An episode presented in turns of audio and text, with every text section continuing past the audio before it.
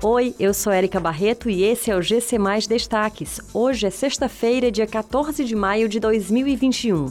FUNSEMI registra chuvas em 110 municípios cearenses nas últimas 24 horas. Butantan paralisa a produção de Coronavac por falta de insumos da China. Prazo para solicitar auxílio cesta básica é estendido até 24 de maio. Pelo menos 11 municípios cearenses registraram chuvas entre as 7 horas da manhã de ontem e 7 horas da manhã de hoje. Segundo dados da Fundação Cearense de Meteorologia e Recursos Hídricos, Aquirás, no litoral de Fortaleza, registrou a maior chuva do período, com 61 milímetros. Na capital, o acumulado chegou a 32 milímetros no posto Água Fria.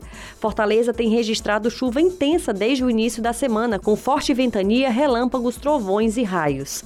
Já para esse sábado, a expectativa da FUNSEMI é de nebulosidade variável com chuva isolada em todas as regiões.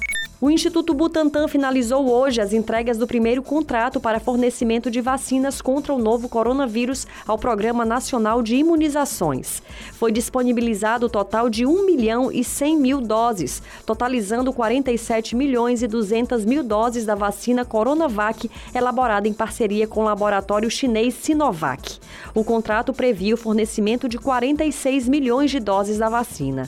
O Butantan informou que vai paralisar a produção até a chegada chegada de um novo lote com 10 mil litros de insumo farmacêutico ativo, matéria-prima da vacina. Segundo o governo de São Paulo, o carregamento ainda não foi liberado pelo governo chinês para ser embarcado ao Brasil.